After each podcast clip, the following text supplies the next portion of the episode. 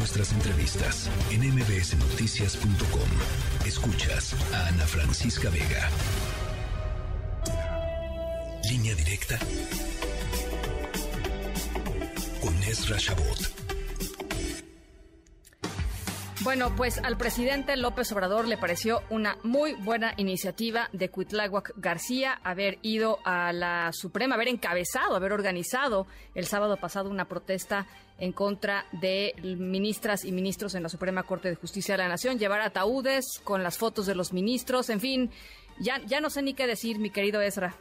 Buenas, buena semana para todos. Este, yo la verdad es que creí que ya habíamos llegado a lo más bajo del mundo político, pero siempre hay un submundo y creo que Cuitlavo sí está en esa línea.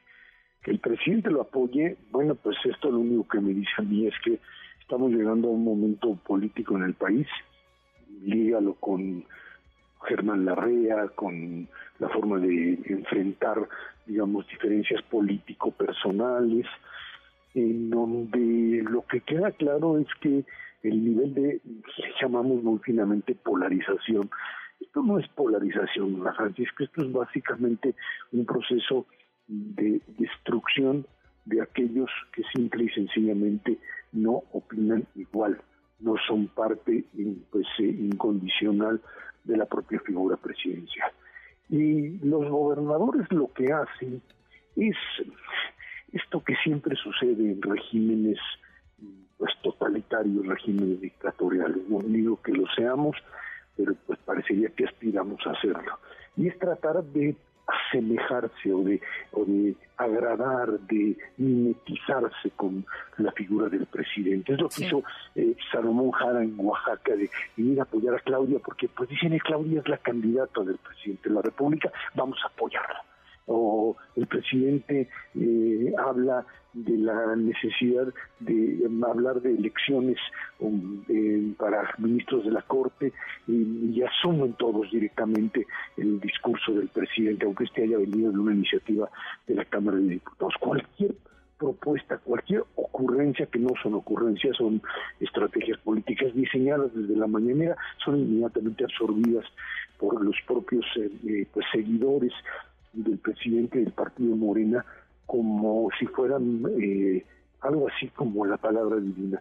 Esto lo vivimos, por supuesto, ahora sí que los que estamos ya más cascaritas lo vivimos con esta con, con, el mundo, lo que es el mundo periodista, de qué horas son las que usted ordene, señor presidente, pero no, había tal cantidad o, o, sea, esta, este alto nivel de, de abyección.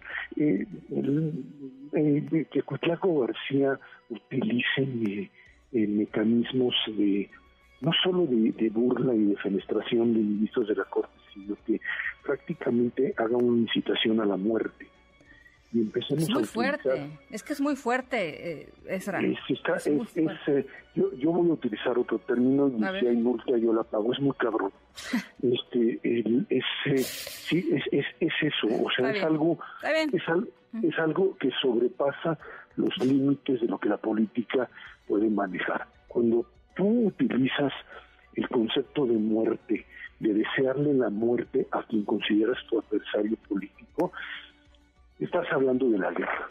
En la guerra se mata, en la guerra se elimina, en la guerra se hace pedazos al, enemigo y de eso se trata. Y por eso son capaces de poner a Pérez Dayán, a la propia a la propia eh, eh, ministra Norma Piña, y por eso eh, utilizar los nombres de los periodistas, de Ciro Gómez Leiva, de eh, Joaquín López Dóriga, de Loret, de quien sea, como figuras a las cuales está permitido no solamente agraviar e insultar, sino desearles que desaparezcan del plan. Bueno, y, golpearon a, dos colegas de, Radio Fórmula, eh, Ezra. Pues sí, pues sí, pues sí, porque vas en la misma línea. Tremendo, o sea, En la misma línea, es yo, yo todavía recuerdo esas, esas escenas eh, que a mí como estudiante todavía me, me, causaban eh, dudas en medio de lo que era la euforia de los años 70 y 80, 70,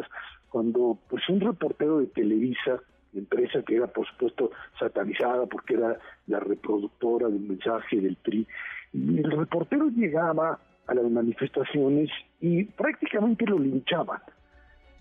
¿Cuánto venía a hacer su chamba de tratar de reportar y como pues, suponías que iban a manejar la información mal, etcétera, etcétera, no es que no le dieras la información, no es que te siguieras de lado, es que prácticamente terminabas en ese discurso excluyente de destruirlo. Tremendo. Y, y eso es lo que simplemente no se puede permitir.